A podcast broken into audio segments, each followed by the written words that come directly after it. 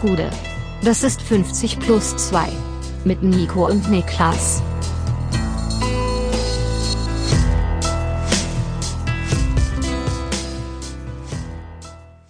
»50 plus 2, ein ganz normaler Donnerstag«. Mein Name ist Nico Heimer und bei mir sitzt der Mann, der Armin Laschet wird Kanzler als Handywecker nutzt, Niklas Levinson. Laschet ist nicht vorbei. Laschet, Laschet der nimmt Laschet nur Anlauf. Leben. Der nimmt nur Anlauf. Ja, wie geht's dir? Was geht ab?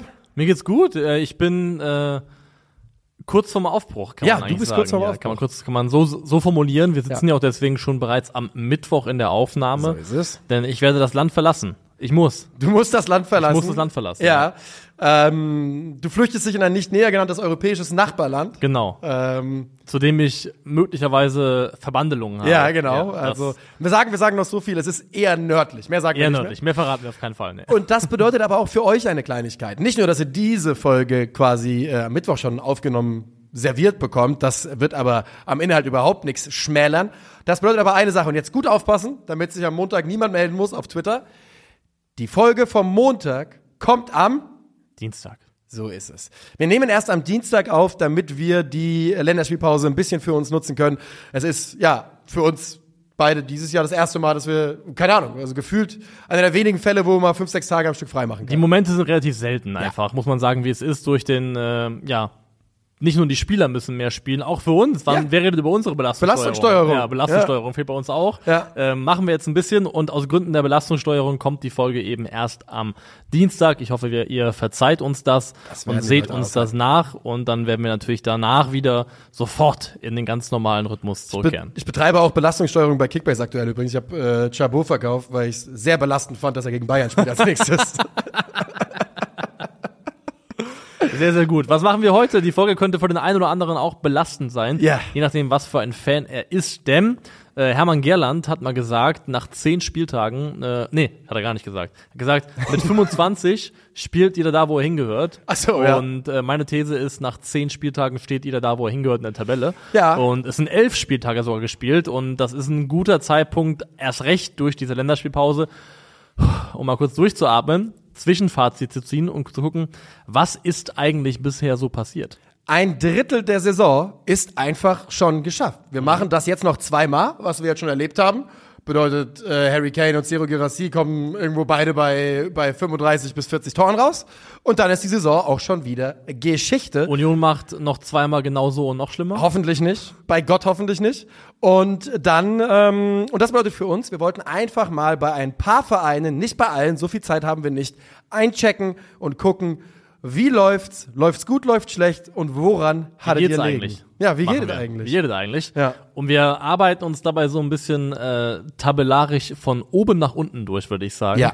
Also wir machen es quasi anti-biblisch, nicht die Letzten werden die Ersten sein, sondern die Ersten werden die Ersten sein. Jawohl. Hat ja auch schon, äh, Also einfach Sport quasi. hat auch schon Arthur Spooner gesagt. Ja. Äh, äh, die Gewinner bleiben Gewinner. Schließlich haben sie mal gewonnen. Ja, okay, äh, daran gut, Kann man ja. nichts ändern. Ja. Und wir starten rein mit dem größten Gewinner aller Gewinner, dem Tabellenführer der Fußball-Bundesliga, dem Wunderkind, dem Verein, der alle lieben, der Verein, der nur ein Video posten muss, wo der Trainer einen 5-Meter-Pass im Training spielt und die gesamte aus, Fußballwelt eskaliert komplett.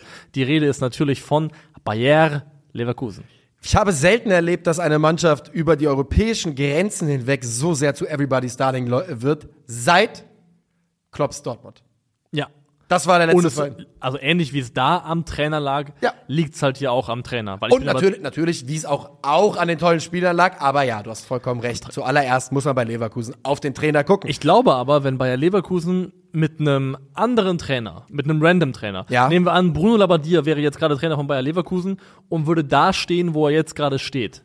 Es würde allerhöchstens die Hälfte der Leute so sehr interessieren, wie es jetzt gerade tut, weil er einfach Labbadia ist. Xabi Alonso ist halt ein, auch Es ist- es- ein Darling der sexy natürlich also des internationalen Fußballs. Ja. Und ich glaube einfach, ähm, wenn es ein anderer Trainer wäre, nicht mit diesem schillernden Namen, dann würde die Geschichte auch weniger Leute interessieren. Ja, ja, also doch, es kann schon sein. Ich will aber darauf hinweisen, Jürgen Klopp war auch kein schöner Name, als er bei Dortmund übernommen hat und hat Stimmt. sich über sportliche Leistung äh, diese Zuneigung, ja, erspielt. Und auf diesem Weg befindet sich Bayer Leverkusen ja wirklich auch. Denn wir, wir halten fest, elf Spiele, zehn Siege, ein Unentschieden, das gegen den FC Bayern, 34 zu 10 Tore, 31 Punkte. ja, wir können uns davon freimachen. Leverkusen, es ist sehr, sehr schwer, sich nicht mitreißen zu lassen. Ja, und sie haben de facto den Startrekord von Pep Guardiola aus 2015-16 eingestellt. Das ist die einzige andere Mannschaft, die nach elf Spieltagen so gut dastand, wie es Bayer Leverkusen gerade tut. Und das ist ein Maßstab, mit dem muss man sich erstmal vergleichen können. Das ist wahrscheinlich die beste Bundesliga-Mannschaft, die wir, die wir jemals gesehen also haben. dominanter als unter Guardiola waren die Bayern eigentlich nie, kann man glaube Würde ich ich auch festhalten. sagen. Und sich da auf Augenhöhe zu äh, wiederzufinden, ist nicht ganz verkehrt. Und es lässt sich, ähm, so wie es bei anderen Vereinen in der Spitzengruppe oder der erweiterten Spitzengruppe ähm, darüber streiten lässt, ob man gute Transfers getätigt hat in, im abgelaufenen Sommer, lässt sich bei Leverkusen festhalten. Das waren einige absolute Volltreffer von hinten Grimaldo über Granit Xhaka, über äh, Jonas Hofmann und Victor Boniface. Ja, und äh, kurioserweise sind es zumindest drei von diesen Spielern, die, wenn man den Medienberichten glauben möchte, wenigstens angeboten worden sein sollen bei Borussia Dortmund. Also es gab wohl auch einen anderen Verein, der diese Spieler vielleicht hätte haben können, aber gesagt hat, wir kennen ein paar bessere Jungs. Grimaldo, Schaka und äh, Boniface sollen diese drei Namen sein. Und bei Victor Boniface, da ist relativ bekannt, dass der in großen Teilen der Liga, die ansatzweise einen Blick nach Europa werfen können, zumindest mal ähm, angeboten wurde. Sprich, die Liga, alle anderen Bundesliga-Vereine können sich da schön an die eigene Nase Ja. Fassen. Man muss fairerweise sagen, man weiß natürlich nicht, ob diese Spieler in anderen Mannschaften genauso gut performt hätten, wie sie es jetzt gerade tun. Das ist, muss man, muss man dazu sagen. Und ein Angebot vom Berater im Sinne von, mein Ja. Spieler ist available im Sommer. Das heißt erstmal überhaupt nichts. Ich glaube, ähm, Freddy Bobic hat mal gesagt, er kriegt über 100 solcher Angebote am Tag in der Transferperiode. Also nur um das auch mal ein bisschen einzuordnen. Es ist nicht so, dass Borussia Dortmund einen unterschriftsreifen Vertrag von Nein. Victor Boniface auf dem, auf dem Tisch liegen hatte und dann gesagt haben, nee, wir wollen Fülle. So war es nicht. Nee. Außerdem, wie gesagt, es gehört noch ein Trainer dazu, der dann die Potenziale der Spieler auch dementsprechend rauskitzelt und rausholt. Und das passiert bei Bayer Leverkusen sehr, sehr eindrucksvoll mit Xabi Alonso. Und sie sind gleichzeitig die Mannschaft, die gerade der größte Expected Points Overperformer der Bundesliga sind. Yes. Mit einem Plus von 7,72, also Punkte mehr geholt als da eben statistisch erwartet.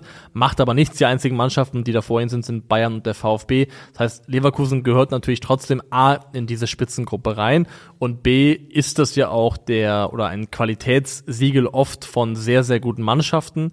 Also es kann zweierlei bedeuten. Entweder, dass du ein bisschen Glück hast, siehe tendenziell Union letztes Jahr, oder, wobei das auch dazu gehört, einfach du eine Mannschaft bist, die qualitativ so gut ist, dass sie in der Lage ist, das, was sie hat, was sie an Chancen kriegt, dementsprechend zu maximieren Ja. und mehr rauszuholen, als es vielleicht andere Mannschaften können. So ist es. Und die Expected Werte, das muss man sich ja immer wieder vor Augen führen, sind am Ende des Tages ja auch ein Mittel, ein Mittelwert. Und ähm, dass gute Mannschaften und gute Spieler in der Lage sind, solche Werte auszuperformen, äh, das liegt ganz in der Natur der Sache, denn äh, sonst wäre es ja kein Mittelwert, wenn es nicht auch Ausreißer nach Ja. oben geben würde. Und was Bayer Leverkusen spielerisch auszeichnet, haben wir alle gesehen. Äh, eng beieinander, schnelle Kombinationen, viel Vertikalspiel, Flachpassspiel. Und das also schlägt sich logischerweise auch in Statistiken wieder. Opta hat da sehr, sehr gute Zahlen zu. Bei Leverkusen hat den Spitzenwert in der Bundesliga vor dem FC Bayern, was äh, Sequenzen geht, mit 10 oder mehr Pässen aus dem Spiel heraus, nämlich 257. Dahinter kommen die Bayern mit 217, also da ist schon eine Lücke. Und dann Stuttgart mit 182. Also da, da zeichnet Ja. sich schon ab, dass es da eben äh, eine Zweiklassengesellschaft gibt in der Bundesliga oder mindestens Zweiklassengesellschaft. Ähnlich sieht's aus bei Angriffen, denen, die mit einem Ballkontakt im Strafraum oder mit einem Abschluss münden und äh, zehn Pässe hatten, die im Vorfeld gespielt wurden. Da ist Bayer Leverkusen auf Platz zwei hinter den Bayern mit 61, Bayern 62 und dann auf Platz drei Stuttgart 36. Ja. Und Der, der Drop-Off von 61 auf 36, der ist schon recht Relativ merklich. rapide. Da sieht man, finde ich, schon ein kleines bisschen, dass, so nehme ich es zumindest auch wahr, Bayer Leverkusen und der FC Bayern gerade sich in Sphären bewegen, wo kein anderer Bundesliga-Verein mitgehen kann. Und ich finde, das lässt sich auch vom Eye-Test äh, ganz genauso bestätigen. Wenn du Bundesliga schaust, so wie wir es ja nun tun, relativ regelmäßig und ihr, wenn ihr jetzt zuhört, wahrscheinlich auch, dann finde ich, ist es sehr, sehr klar zu sehen, dass Leverkusen und Bayern auf dem Level agieren, wo der Rest aktuell nicht hinkommt. Ähm, Stuttgart 36 klingt wie die nächste große deutsche Serie, ne? Als du es gerade gesagt hast. Oder halt mal wieder ein Bauprojekt, was ihr nicht hinbekommen. Ja. Macht euren scheiß Bahnhof fertig, Alter. Ich bin immer noch sauer über unseren Tourstop im Sommer, als wir Und da zieht Schutzbrillen an, Wir- wenn die Wasser, Wasserwerfer rauskommen. So, das ist auch, stimmt, oh ja, Hm. oh, Anspielung verstanden, aber ja. Ähm, Leverkusen ist der frische Wind, den die Ligaspitze dringend, dringend gebraucht hat.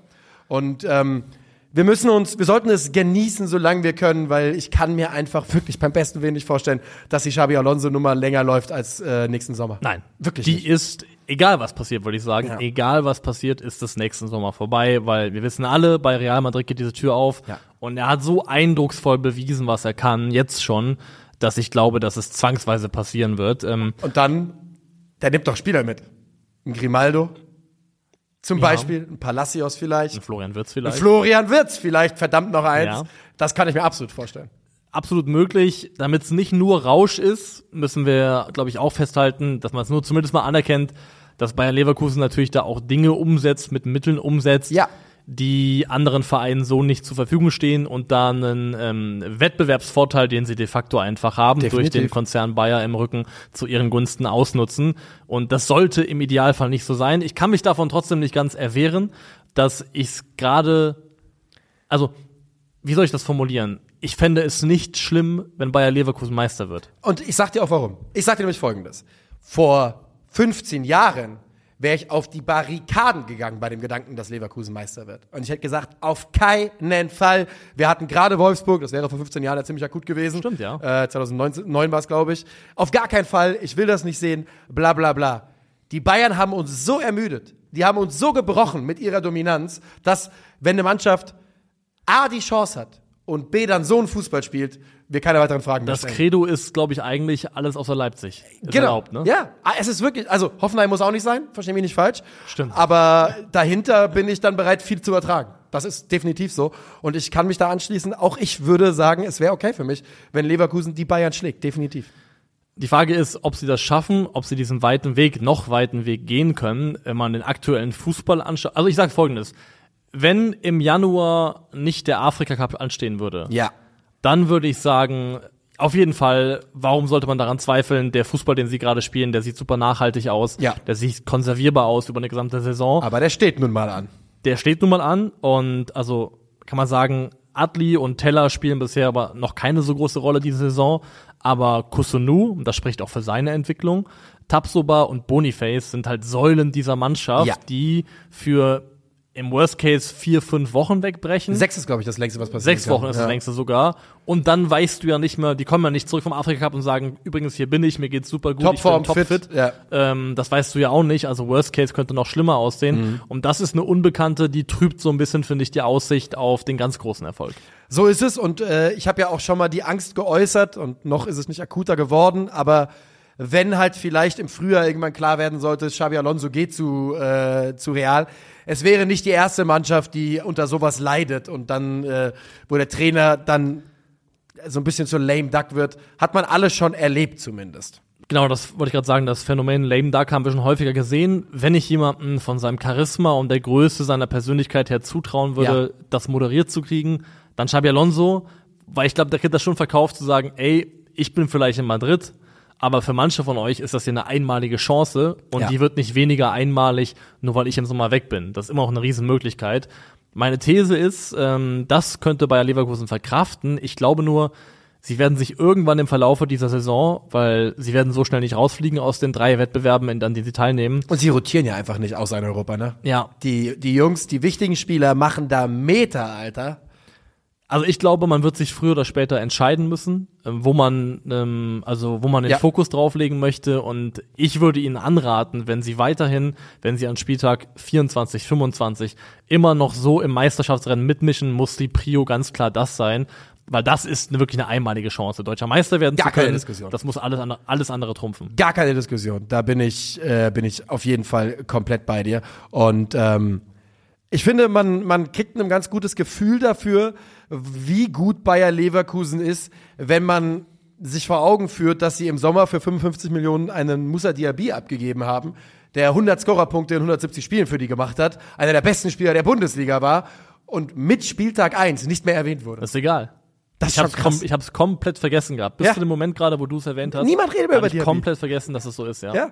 Und eben, weil es funktioniert und weil er komplett äh, vergessen vergessbar gemacht wurde durch Neuankömmlinge, aber eben auch durch einen Florian Wirtz natürlich, der äh, nach seiner Verletzung ein halbes Jahr sich zurückgearbeitet hat.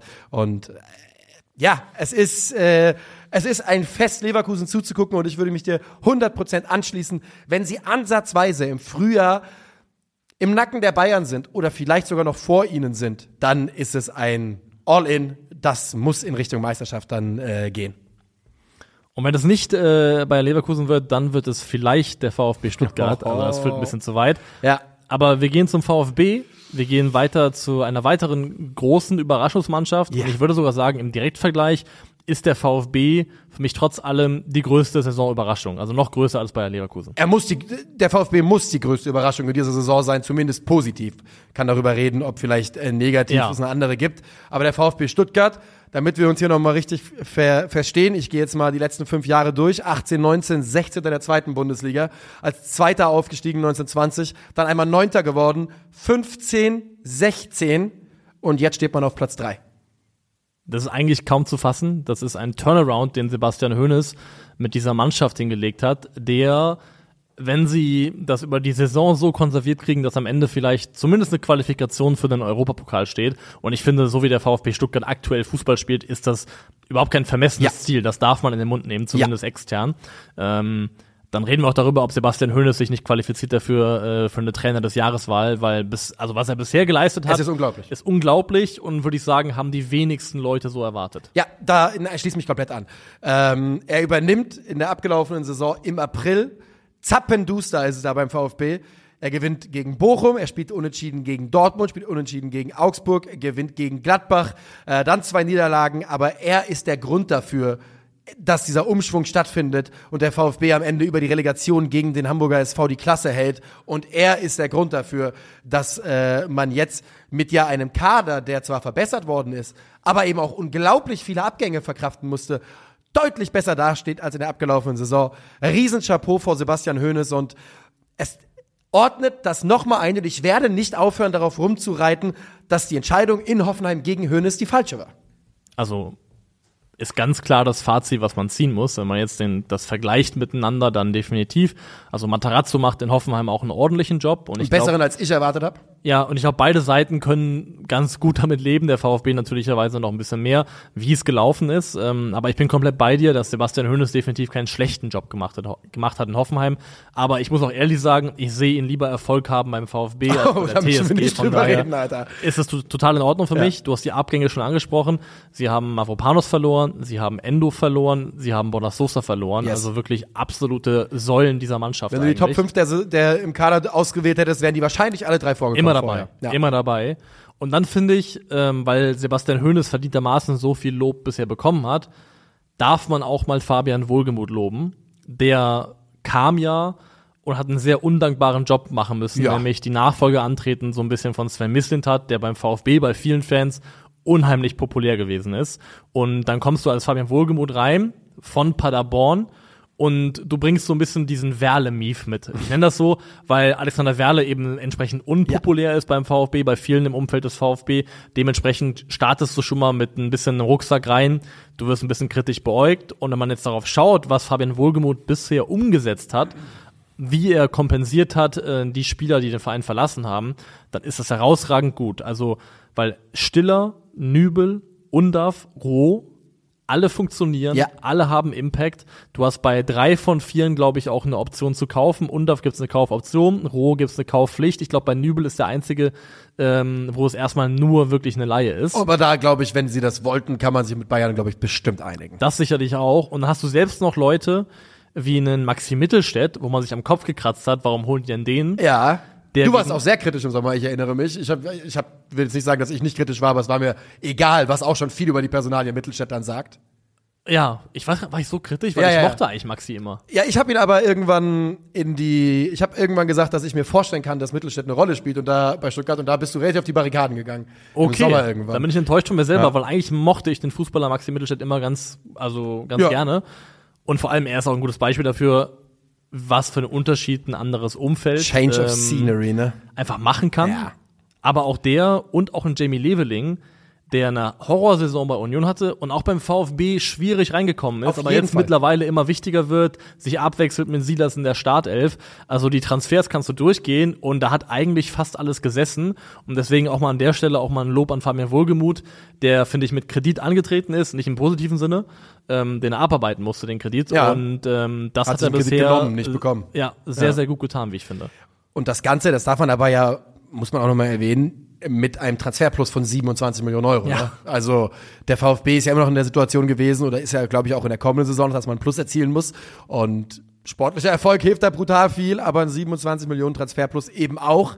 Und beim VfB über Girassi haben wir genug geredet. Angelo Stiller ähm, geht die nächsten Schritte in seiner Entwicklung. Die, die Synergie Stiller-Hönes ist auch eine besondere. Und da wünsche ich mir einfach, dass es noch lange weitergeht mit den beiden. Ja. Dennis Undaff hat die Bühne Bundesliga bekommen und nutzt sie komplett aus bis hierhin. Girassi, das muss ja auch mal sagen, Girassi wird den VfB verlassen, wahrscheinlich in, äh, im Sommer spätestens. Das würde ich zumindest stark, stark vermuten. Aber der ist so dermaßen invested, der fühlt sich dermaßen wohl, der sieht dermaßen in dieser Mannschaft aus wie ein ganz normaler Teil dieser Mannschaft, nicht der große Seru, der die Tore macht, sondern einfach einer von uns. Beim VfB wirkt das Gesamtbild aktuell sehr harmonisch und das, die Tabellensituation spiegelt es wieder. eine sausympa also Oh ja. überwiegend sausympathische Mannschaft, muss man einfach sagen. Ja. Und äh, Girassi zählt da eben mit rein. Und du sprichst gerade an, ich finde, und deswegen könnten zwei Sachen wichtig sein, weil auch da, Afrika Cup, sowohl Silas als auch Girassi sind mit ihren Ländern qualifiziert. Das ist richtig, ja. Ähm, das könnte zum Faktor werden, weil ich finde schon, man hat gesehen in den Spielen ohne Girassi, Stuttgart hat auch, kann Fußball spielen ohne Girassi und hat Spielertypen, die Profil, vom Profil her Girassi ersetzen können. Was halt Girassi bringt, er wirkt so ein bisschen auf diese Mannschaft, finde ich, wie so eine Art Talisman, der alle anderen um sich herum 10% besser macht. Wir wissen, wenn Seru drauf ist, wissen wir, dass wir ein Tor machen können. Genau. Ja. Und es fühlt sich so an, als ob der nochmal so eine extra Portion Glaube auch im Rest der Mannschaft weckt. Deswegen, das ist, glaube ich, ein Faktor. Und ähm, er hat ja eine Ausstiegsklausel, die angeblich auch im Winter gelten soll, die recht niedrig ist. 20 oder sowas habe ich ein ja, paar Mal knapp gelesen. ne? 20 Millionen, Ja. irgendwas in dem, um den Dreh rum. Und da, glaube ich, wäre es halt wichtig, er hat es ja schon mal gesagt, dass er committed ist zum VfB, dass das auch wirklich so bleibt und dass da keine, keine Unruhe und keine Dynamik in diese Personale reinkommt. Weil wenn sie da den Laden beisammenhalten können, zumindest bis zum nächsten Sommer, dann glaube ich wirklich, dass der VfB über die gesamte Saison hinweg mitspielen kann um die europäischen Plätze. Und wenn ihr euch äh, für Europa qualifiziert, liebe Stuttgarter, dann macht nicht dasselbe wie vor zehn Jahren gegen Lazio. Ich habe es nicht vergessen, wie sie da im großen Stadion vor 11.000 Leuten gespielt haben. Da war der VfB satt. Da war man in der Champions League ein paar Mal gewesen, jahrelang Ja. Europa gewesen. Und dann waren sie satt und haben vor 11.000 Leuten Europa League gespielt. Und das habe ich euch nicht vergessen. Nächstes Mal ist der Stadion bumsvoll, wenn ihr das spielt. Da habe ich aber auch keine Zweifel dran. Und übrigens nur zum Thema Sergio Girassi, dass der da als Talisman gilt. Der hat 26 Tore und zwei Vorlagen in 31 Spielen für den VfB Stuttgart in der Bundesliga. Ähm, da kann man durchaus als Talisman gelten, denn das sind Statistiken, die Stürmer von Vereinen aus der zweiten, dritten Reihe der Bundesliga, wo der VfB ja dazu gehört, nicht auflegen. Also wenn dir, wenn du für einen Stürmer 50 Millionen bezahlst und der legt dir so Zahlen auf, Da hast du dann hast du einen guten Deal gemacht. gemacht. Hast du einen riesen Deal gemacht. Wenn das jemand macht, der 9 Millionen gekostet hat, dann ist es der absolute Wahnsinn. Ja. Was wir auch alle schon wissen, und es hat sich Es waren übrigens 28.000 Zuschauer, es sind trotzdem über, über Ja. 23.000 äh, leer. wir wissen, was du sagen Ja. wolltest einfach, dass es nicht so gewertschätzt wurde, wie es, glaube ich, heute gewertschätzt werden würde, wenn man nochmal europäisch dabei Definitiv. ist. Aber das ist ja auch klar, man, äh, man merkt ja, bei der Eintracht merkt man ja zum Beispiel auch bei den Auswärtsfahrten, dass nicht mehr 30.000 Leute jetzt irgendwo hinfahren. Da ist, natürlich setzt eine Sättigung ein, man kann es sich auch nicht leisten, jedes Jahr äh, Kein zehnmal auswärts zu fahren. Verein der Welt kann verhindern im Erfolg, Ja. dass es Sättigung gibt, dass es Leute gibt, die sich dranhängen, die man als Erfolgsfans Ja. bezeichnen kann. Das ist unvermeidbar. Das gehört bei jedem Verein zu jeder Erfolgsgeschichte mit dazu. Jetzt wird's übrigens richtig wild. Ich will dir sagen, und das wird bei dir einiges auslösen, wer in diesem Spiel gegen Lazio, ähm, wer da alles so beim VfB äh, mit drin war, Du okay? deutet, es so, deutest es so an, als ob da sowohl äh, Jondal Thomasson als auch Jesper Grönkier gespielt Nein, haben nein, könnten. nein, das war ein bisschen früher, das war so 2007, 2008, glaube ich. Bruno Labbadia war Coach. Die Innenverteidigung hieß Taski Rüdiger. Ja. Und im Sturm war Macheda. Alter! Macheda! Da ist er, jawohl. Stimmt, der war ja mal kurz beim VfB, Ja, richtig. und er hat ja. da gespielt und man hat 2 zu 0 verloren nach Toren von Ederson und äh, Onasi. So, zurück äh, zum heutigen Geschehen. Und ich glaube, viel mehr müssen wir, oder Nee. wollen wir noch? Viel mehr haben wir nicht mehr zu Das Letzte, was ich sagen möchte, ist, ihr habt ja alle auch gesehen, man muss noch den VfB einmal zugucken, um es zu wissen, dass die tollen Fußball spielen. Aber eben ja schon erwähnt, Bayern Leverkusen bei diesen 10 plus Passsequenzen, bei Angriffen aus dem Spiel, ähm, danach immer direkt auf drei der VfB bei beiden Kategorien. Ja. Also das würde ich sagen, kann man nochmal betonen, was den VfB in meinen Augen abgrenzt von den Überraschungsmannschaften der Vorsaison. Das waren in meinen Augen Freiburg und Union. Das waren beides gleichzeitig auch die größten Expected Points Overperformer der Ja. Vorsaison. Und bei Stuttgart hat man das nicht nur das Gefühl, sondern es ist so, dass sie fußballerisch das Niveau an der Spitze der Bundesliga mitgehen können. Dass sie mitspielen können, sogar besser spielen können als Mannschaften wie Borussia Dortmund und man sich vorstellen kann, also die Spiele kommen ja noch gegen Leverkusen unter anderem, dass sie auch in der Lage sind, dem Bayer Leverkusen und auch dem FC Bayern vielleicht nicht, nicht die zu schlagen, nicht einen Punkt zu holen, aber fußballerisch ein Level mitzugehen, was so nicht zu erwarten gewesen ist. Und das, finde ich, grenzt sie nochmal in der Art und Weise, wie sie uns überraschen ab. Ich finde, der VfB hat mit diesem Sieg gegen Dortmund gezeigt, dass man sich in der Bundesliga vor maximal zwei Mannschaften in der aktuellen Verfassung fürchten muss. Ganz einfach. Ja. Und das ist eine unglaubliche Entwicklung. Eine wirklich unglaubliche Entwicklung.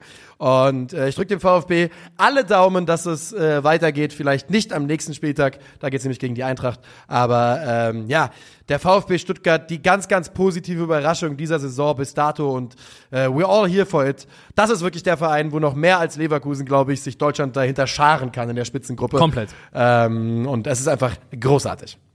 Aber ich finde, Frankfurt ist eigentlich ein, ein gutes Stichwort. Mhm. Denn da ist meine Frage an dich, wie geht's einem aktuell als Frankfurt-Fan? Gut. Gut? Ja. Also Kurzfassung ist Also kein Rausch, aber gut, oder wie? Ja, ja, und aber auch nicht mal so weit weg von Rausch tatsächlich, wie man denken könnte. Denn das Spiel gegen Bremen war aus meiner persönlichen Sicht, und ich hoffe, dass Bremen-Fans äh, da jetzt nicht böse drüber werden, aber aus meiner Sicht, wie ich die Eintracht in den letzten Wochen gesehen habe, hat man da zwei, zwei Punkte verschenkt und nicht einen gewonnen, obwohl man 0-2 hinten lag. Ähm, aber man hat es eben gesehen, dass als die Eintracht und die waren müde. Natürlich waren die müde, denn bei Eintracht wird relativ wenig rotiert in den letzten Wochen. Das hat natürlich auch Gründe. Ähm, aber wenn man gesehen hat, als die Eintracht die Zügel mal angezogen hat für 30 Minuten, hat man halt diese zwei Tore gemacht. Und ich hatte das Gefühl, wenn ein bisschen mehr an den Beinen gesteckt hätte, hätte man da auch gewonnen. Und hätte man das auch gewonnen, dann würde man ähm, in der Bundesliga bei 20 Punkten stehen, wäre einen hinter Borussia Dortmund, wäre drei hinter RB Leipzig. Und dann kann, also dann strecke ich beide Hände in die Luft und sage, viel mehr kann man nicht erwarten. Man ist in der, man wird im Winter auf, im, in Europa überwintern, eventuell sogar direkt als Gruppensieger, das ist immer noch möglich. Man hat die sehr, sehr lahme Offensive in den Griff bekommen. Man hat dem Trainer intern die Zeit gegeben und das Vertrauen gegeben, das man brauchte. Und ich finde, dass die Eintracht eine sehr, sehr positive Entwicklung durchläuft aktuell. Ja, würde ich mitgehen. Das war ja schon so, wenn man auf den Kader blickt. Also würdest du sagen, der Kader, der gebastelt worden ist im Sommer, der zusammengestellt worden ist, klar, diese Kolomwani-Nummer am Ende der, des Transferfensters hat vieles kaputt gemacht. Klar, aber auch, auch da habe ich auch schon mal an anderer Stelle gesagt, wenn der dir um 17 Uhr sagt, hier sind 80 Millionen, dann ist in meinen Augen der Gedanke nicht allzu weit entfernt zu sagen, okay, Alter, wir müssen hier was machen und sollten jetzt vielleicht nicht Boré verleihen, weil vielleicht legen die nochmal nach. Aber ja, deine, ich habe dir die Frage natürlich. Die Frage, die ich ja. stellen wollte, ist, ist der Kader, den die Eintracht im Sommer gebastelt hat, ein Kader für Europa gewesen? Also Soll diese Bis auf Mannschaft eine um Stelle Platz ja. 5, 6 oder 7 bis auf eine Position ja. Also, Ja, oder? also die Eintracht baut nur noch Kader für Europa, solange Ja. dieser Run, der aktuell läuft, läuft. Das ist halt so. Ne, weil du bist nicht sechs, äh, sechsmal in sieben Jahren oder was auch immer jetzt Ja. der Rhythmus war, in Europa dabei, ohne dass du dann Genau. darauf guckst.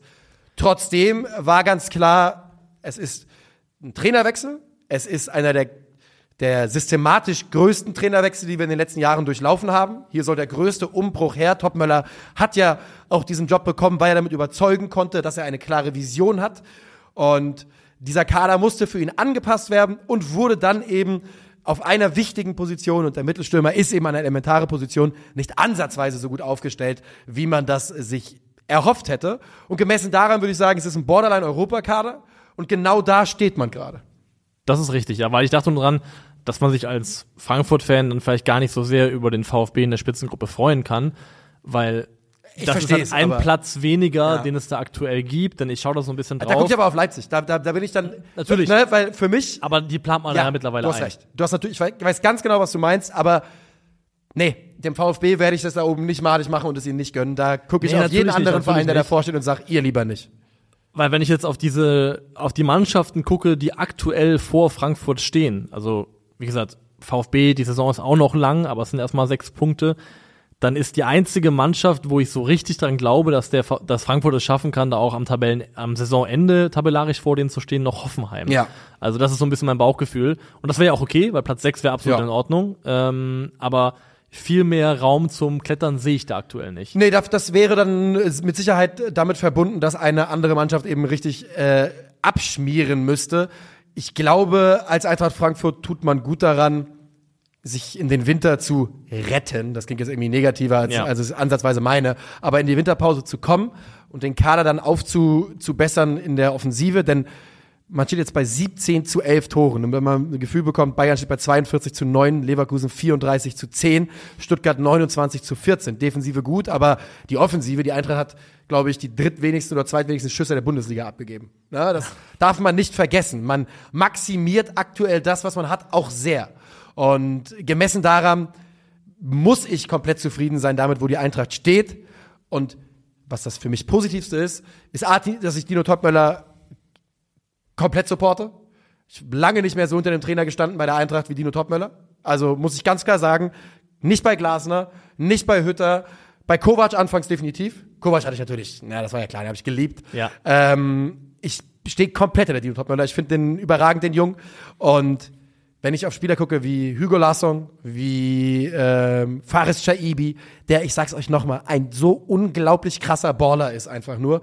Und ähm, auf die Entwicklung von Mamouche gucke, auf die Entwicklung von Tuta gucke, äh, auf Koch schaue, dann gibt es genug Sachen, worüber ich mich freuen kann, sodass ich sagen kann, ich habe echt ein gutes Gefühl für diese Also, Eintracht. was ganz klar ist, was Frankfurt gelingt, ist in diesem Kader, Kader Werte zu schaffen Ja. und Spielerwerte zu schaffen, von denen man weiß, wenn da nichts komplett in die Hose geht, dann wird das sich wirtschaftlich früher Ja. oder später extrem für die Eintracht lohnen. Das schaffen sie kontinuierlich inzwischen. Und das ist ja auch sehr, sehr wichtig, weil damit kannst du ja auch so ein Stück weit dich unabhängig machen vom allergrößten sportlichen Erfolg. Das heißt, du kannst mal kompensieren, wenn du mal vielleicht dann eben nur Conference League statt Europa League spielst, wenn du eben die Möglichkeit hast, Spieler zu verkaufen, die dann dementsprechend wieder Geld reinfließen lassen, dass du reinvestieren kannst. Von daher, das würde ich mittragen und ich finde auch, man darf nicht unterschätzen, wie schwierig das ist, eine über Jahre, weil bei Hütter ja eigentlich auch schon Ja. auf Umschaltfußball gepolte Bei Mannschaft. Kovac auch. Kovac, Kovac Eintracht auch war auch schon. nichts anderes. Also so eine Mannschaft umzukrempeln in Richtung Ballbesitz, das Ja. kann noch länger dauern und das kann noch mehr krachen, bevor das funktioniert.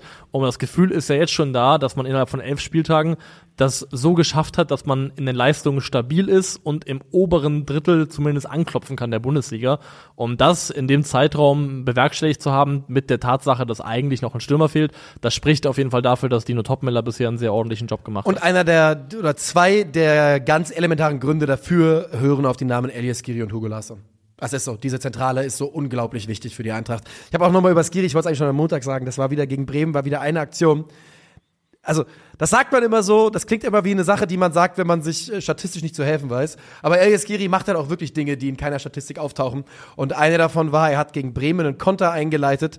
Und zwar, indem er als einziger kapiert hat, dass nach einem Pressschlag, einem, e- einem ellenhohen Pressschlag, wenn er das Kopfballduell gewinnt, die Eintracht eine 2 gegen 1 Situation im Umschalten hat. Und er läuft, er sprintet über 25 Meter, um dieses Kopfballduell zu gewinnen.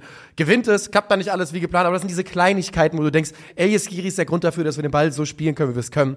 Im Winter werden, das ist jetzt äh, mehr oder weniger sicher, Christian Jakic, Alario und äh, Jens-Peter Horge den Verein verlassen, sollen den Verein verlassen. Und das bedeutet eben auch, dass da nochmal Kaderplätze aufgehen und dass bei der Eintracht sicherlich kein ganz ruhiger Winter kommen wird. Aber wahrscheinlich im positiven Sinne, weil da geht es ja eher darum, diese Kaderplätze qualitativ Ja. abzugraden. Und dann kann man davon ausgehen, eigentlich würde ich zumindest mutmaßen, dass die Eintracht stärker in die zweite Saisonhälfte geht, als sie aus der ersten kommen wird. Das hoffe ich auch sehr. Wo gehen wir hin? Wir gehen äh, weiter zu einem äh, fast Tabellennachbarn. Dazwischen liegt noch der SC Freiburg, weil ich finde, die sind einer der spannenderen Vereine diese Saison, weil da auch eben viel passiert ist und äh, viel im Umbruch ist. Und auch sie kriegen es mittlerweile ganz ordentlich hin, haben sich stabilisiert. Die, stabilisiert. die Rede ist von äh, Borussia Mönchengladbach. Ja. Muss man kurz anmerken, wir haben heute schon äh, einige, einige Drehstunden im Kasten. Wir sind im und, dritten äh, Format. Ich merke das im Mund, so ich auch. ich sagen Man wird dann immer, man wird munddumm. so ein bisschen blöd im Mund. Ja, ne? Man ist ein bisschen blöd im Mund. ja. Und äh, das trifft auf jeden Fall zu. Aber ja, Borussia Mönchengladbach steht auf Platz 9 mit 13 Punkten. Das sage ich gerade euphorischer, als es äh, eigentlich sein sollte, wenn man drauf schaut. Aber bedenkt man den Saisonstart, bedenkt man, dass man gefühlt schon an einem Punkt war, wo man bereit war, Seoane anzuzählen, manche zumindest, dann ist das für den Moment erstmal eine brauchbare äh, Momentaufnahme. Sehr oft Ich- Moment gesagt. Ich kann es dir für den Moment noch schmackhafter machen, wenn ich dir sage, von den letzten fünf Ligaspielen hat man ein einziges verloren. Gegen? Köln, das Derby halt. Ja, ne? blöd, und da, ja. da soll es ja eine ordentliche Ansage gegeben haben. Aber die letzten fünf Spiele, nachdem man eben drei der ersten vier verloren hatte, ähm, sind ein 3-1-Sieg gegen Bochum, ein 2-2 gegen Mainz, ein 3-1 gegen, Heiden, äh, gegen Köln, Niederlage, 2-1-Sieg gegen Heidenheim, 3-3 gegen Freiburg und dann zuletzt der überzeugende 4-0-Sieg gegen den VfL aus Wolfsburg. Jetzt kommt Dortmund, Hoffenheim, Union. Ja. Knackig, knackig, aber darum geht's heute nicht. Knackig, knackig, äh, definitiv. Und die Mannschaften, die du jetzt gerade genannt hast, das war jetzt auch nicht die Crème de la Crème der Bundesliga, aber man muss genauso, wenn man das bedenkt, auch bedenken, wie der Start von, äh, von Gladbach Ja. aussah.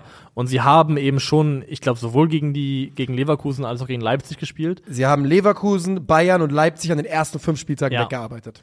Und Gegen alle drei verloren. Die anderen beiden Spiele waren Darmstadt und Augsburg, beide nicht verloren. Zwar nur unentschieden, aber na, klassischer Fall von sehr harter Spielplan lässt vielleicht die Situation dramatischer aussehen, Genau. als sie war. Und äh, ich, ich finde es gut, dass es so ist, weil ich finde auch, dass man bei Gladbach sieht, dass eine, eine hauchzarte Entwicklung stattfindet, dass die Mannschaft sich in eine Richtung bewegt, die, glaube ich, Seoane ganz gut gefällt.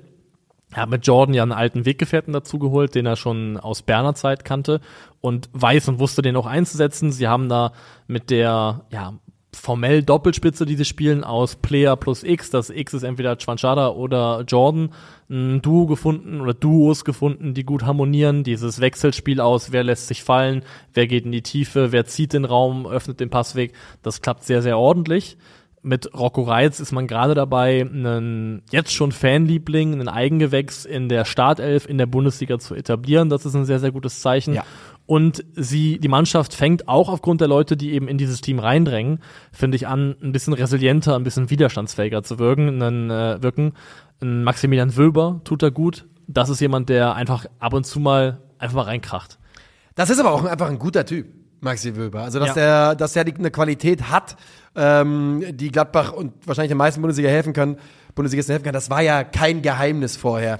Und Hat er für dich auch so ein bisschen, ich weiß, der Name ist mittlerweile ein kontroverses Thema, aber hat er für dich auch so ein bisschen Hinteregger-Vibes? Ja, doch, also von der, von der Kantigkeit, und das meine ich jetzt positiv, der, der, der Holzigkeit, im, und das meine ich jetzt gar nicht nur auf technisch bezogen, sondern dieses insgesamt, wo du das Gefühl hast, Ganze Art und Weise. genau, wo du wirklich das Gefühl hast, okay, da hat jemand einen Block genommen und hat den mit einem langen Schwert daraus Maxi Wöber ge Ja. geschnitzt. so, so ungefähr. Und äh, ja, hat er, hat er definitiv. Weil das denke ich auch. Und dann hast du jetzt im Mittelfeld eben dadurch, dass das, ist, das sind keine guten News für Florian Neuhaus, ähm, hast du mit äh, Weigel und um ihn herum Kone und äh, Reiz auch Leute, die erstens Kilometer abspulen können und die auch zweitens sich reinknallen. Und irgendwie insgesamt ist mein Eindruck, es geht bei Gladbach in die richtige Richtung. Florian Neuhaus ist wirklich einer der spannendsten, spannendsten äh, Pers Personalien da, finde ich, in dieser Situation. Denn du hast gerade gesagt, es ist vollkommen die richtige Entscheidung, dass er jetzt gerade außen vor ist. Das äh, ist, lässt sich ablesen auf dem Feld und die lässt sich ablesen an den Ergebnissen. Und Florian Neuhaus ist ja trotzdem erst 26 Jahre alt. Vor zwei oder drei oder vier Jahren war bei Florian Neuhaus die Frage, wie hoch geht's eigentlich für den Mann? Ich erinnere mich noch, dass es Gerüchte um Liverpool gab, etc. Ja, ich meine, der hat zehn Länderspiele gemacht. Was? Der hat zehn Länderspiele, Florian Okay, Neuhaus. wow, das ja. ist deutlich mehr, als ich erwartet Er hätte. hat das erste am 7.10.2020 davon absolviert. Also, das war ein Typ, wo, wo man eigentlich drauf geschaut hat, gedacht hat, äh, der, da geht's nur in, nach, nach oben in seiner Karriere. Und jetzt reden wir darüber, dass er von einem äh, 23-jährigen Rocco Reitz den Stammplatz oder 21-, 22-jährigen Rocco Reitz den Stammplatz 21 abgelaufen sogar, bekommt. ja. Und der ist ja sogar, das wird noch krasser, wenn man bedenkt, dass bei Florian Neuhaus der Vertrag ja eigentlich relativ frisch erst verlängert worden ist, hat die Rückennummer 10 bekommen. Große Nummer. Ja. Also einfach auch viel Vertrauensbeweis, Vertrauensvorschuss vom Verein bekommen. Das Problem bei ihm ist einfach, es gibt so im Englischen die Begriffe Floor und Ceiling im Fußball. Also ähm, das eine ist logischerweise die Decke. in der also, Talentbeurteilung, glaube ich, generell kenne ich, äh, kenn ich auch aus anderen ja, Sportarten. Ja. also w- bis wohin, bis wohin hebt dich der Spieler, bis wohin kann er dich heben und was ist so das Grundniveau, das mitgebracht Genau, wird. das ist quasi der Floor, ist quasi an einem schlechtesten Tag, was bringt er dir? Also Ja. schlechtester Tag jetzt nicht im Sinne von Notbremse und was auch immer, sondern an einem normal schlechten Tag und Ceiling, wie gut kann er sein für dich? Und Florian Neuhaus Ceiling ist unglaublich hoch. Er kann unglaublich hoch hinaus und er kann immer noch Tage haben, an denen er wie ein also wie ein Topspieler aussieht. Ich erinnere mich an das Spiel gegen Darmstadt, wo sie 3-0 hinten lagen. Klar, da helfen die Platzverweise oder der Platzverweis.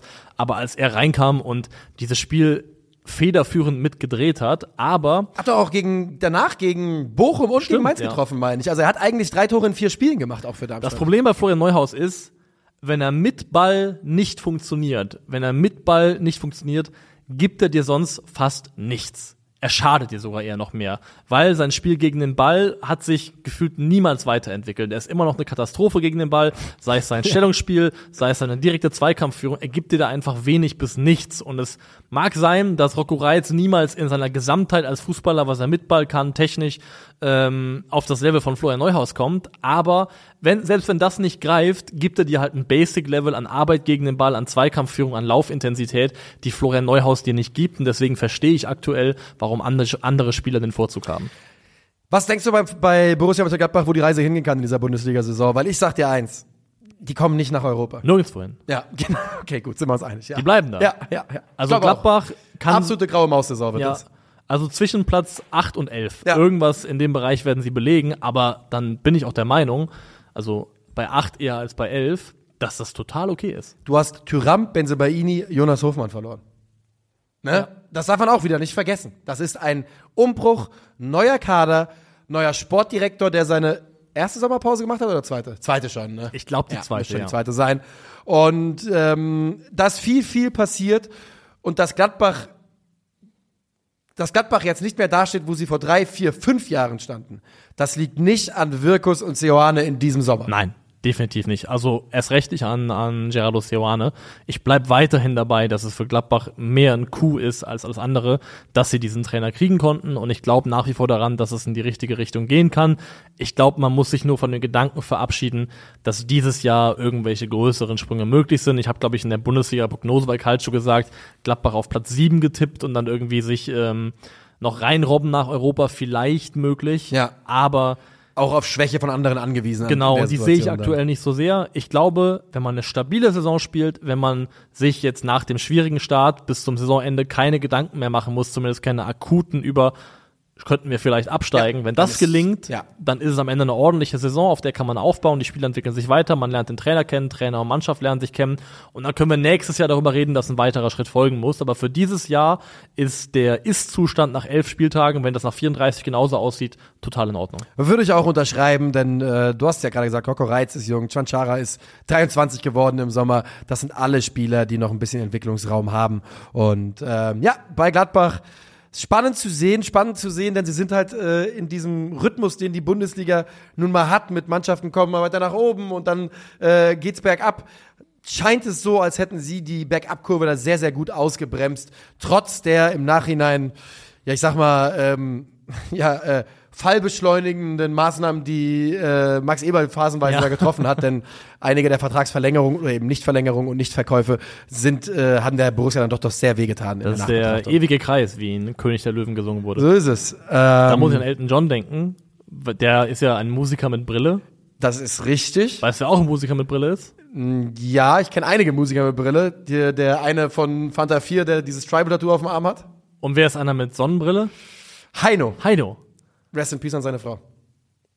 Ich glaube nämlich, du singst seit zwei Tagen Heino. Ich glaube, heute Nacht ist seine Frau verstorben, wenn mich nicht alles täuscht. Was? Ja. Ich glaube schon. Okay, dann an der Stelle, Ja. Ist so Ja. um äh, Hannelore. dann Ruhe in Frieden an der Stelle. ist das ist ein Bummer, weil ich sing tatsächlich nach zwei Tagen, seit zwei Tagen Heino. Denn er hat ein Album gemacht, das heißt Lieder meiner Heimat. Und es ist einfach de facto Heino singt Malle-Hits. Ja. Und I can't help it. Vielleicht werde ich einfach auch alt und spießig, aber ich find's gut. ich find's tatsächlich gut. Der hat eine tiefe Stimme und der rollt das R lustig. Ja, das und mehr brauche ich eigentlich nicht. Ja. Also, das ist für eure äh, hier Länderspielpausen Empfehlung. Wenn Ja. ihr noch nichts zu tun habt, dann hört doch mal rein. Hört doch mal rein bei Heino. Ins, ins Heino-Album. Unbezahlte Werbung, wirklich absolut unbezahlt. Ich wusste nicht, dass das heute passiert. So, wir haben noch einen Verein, können wir noch machen. Ja. Die Zeit haben wir noch. Ja. Einen aus dem unteren Tabellendrittel. Scheiße, ich haben wir uns verquatscht schon wieder. Wo gehen wir hin? du hast die Wahl. Ähm, nee, du hast die Wahl. Union haben wir gerade eine Reaktion gemacht. Stimmt. Naja, das haben wir jetzt gerade abge, abgegolten. Wollen wir doch, lass uns kurz über die neuen äh, reden. Lass uns kurz über Dann die finde ich Aufsteiger auch, dass reden. das find tatsächlich ich, am besten, Das wäre ja. fair, glaube ich. Wir können sie auch nur streifen. Die Aufsteiger, ähm, wir gucken auf die Tabelle und wir sehen Okay, beide, danke, das war's. wir sehen beide Aufsteiger nicht auf Abstiegsplätzen. Wir sehen Heidenheim auf Platz 13 mit 10 Punkten aus 11 Spielen und Darmstadt auf Platz 15 mit 8 Punkten aus 11 Spielen. Sie sind über dem Strich wie I-Punkte. So ist es. Und bei Heidenheim muss man wirklich sagen, ähm, hatte man ja fast das Gefühl, dass sie eher Punkte liegen gelassen haben, als zu viele geholt haben in dieser Also aus Saison. dem Bauch heraus hätte ich gesagt, diese Mannschaft hat dreimal 2-0 geführt Ja. und davon dreimal das nicht geschafft, das über die Zeit zu bringen. Also mindestens zweimal war es so. Also gegen Hoffenheim auf jeden Fall und gegen Augsburg, glaube ich, haben sie auch geführt, wenn es Tatsächlich. 2-0 war. Und tatsächlich überperformen sie ihre Expected Points äh, laut understat.com trotzdem. Ja, genau. Ja. Sie, also die sind so ein bisschen das Mini-Union gerade. Ja. Das kann man schon sagen der Vorsaison. Aber ist egal, weil der Heidenheimer Aufstieg war ein Freak-Unfall des Fußballs und ein Riesenbonus. Und diese Saison sollte eigentlich auch ein Riesenbonus sein, um dass sie nach elf Spieltagen eben da stehen, wo sie stehen, nämlich mittendrin mit absolut realistischen Chancen, die Klasse zu halten. Und wo ich jetzt schon sagen würde, mein Gefühl ist jetzt schon, wenn du eine Umfrage machen würdest in der Bundesliga, was, äh, was sind die drei Mannschaften, wo ihr am liebsten hinfahrt zum Auswärtsspiel? Heidenheim ist nicht dabei. Nee. Heidenheim ist nicht dabei, weil sie wirklich eklig zu bespielen sind, weil sie schwierig zu bespielen sind und weil Frank Schmidt, das ist mein Eindruck, eine große Qualität als Trainer hat, vor allem gegen den Ball seine Mannschaft gut einzustellen, gut darauf reagieren zu können, was der Gegner macht. Ich fand gegen Stuttgart nochmal, als sie es gewonnen haben, mit ein bisschen Glück auch die Ordnung gegen den Ball super interessant, wie sie dafür gesorgt haben, dass so ein bisschen dieses Überladen des Zentrums vom VfB neutralisiert wurde. Und das ist zwar Expected Points technisch eine Überperformance, aber ich finde trotzdem, Heidenheim hat sich das gemessen an ihren Möglichkeiten, verdient da zu stehen, wo sie gerade stehen. Ich frage mich, wie klein Heidenheims Möglichkeiten wirklich sind. Ja? Die haben da einen Dauersponsor. Die haben ihr Stadion, das auf 20 Millionen Euro geschätzt worden ist, zum Preis von 2 Millionen Euro erwerben dürfen.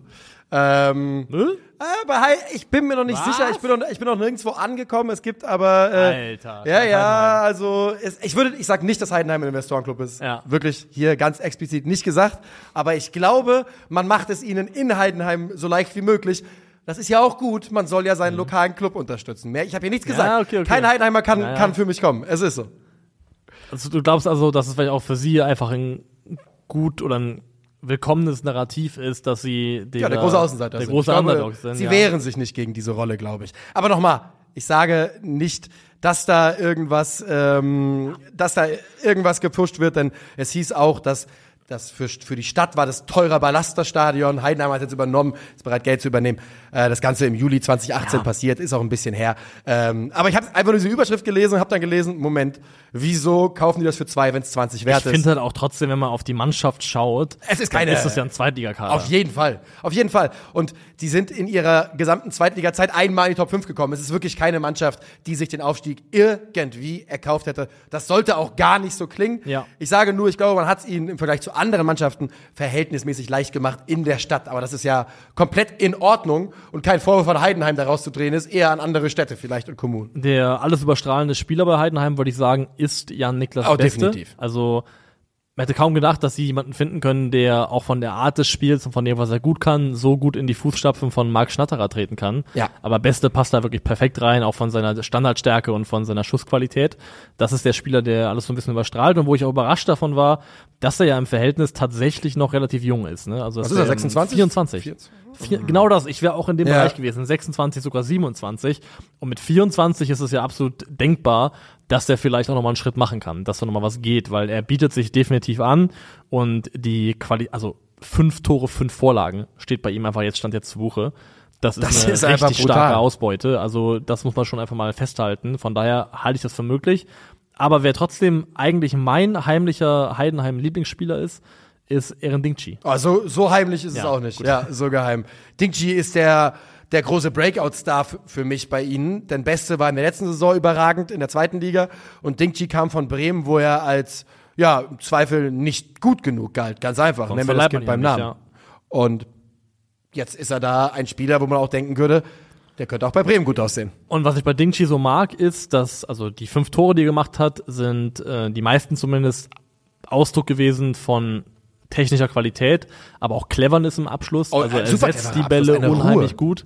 Und ich finde generell, er wirkt wi- auf mich wie auch für sein Alter, er ist ja immer noch relativ jung, also er ist 21 Jahre alt, wie ein sehr intelligenter Fußballer.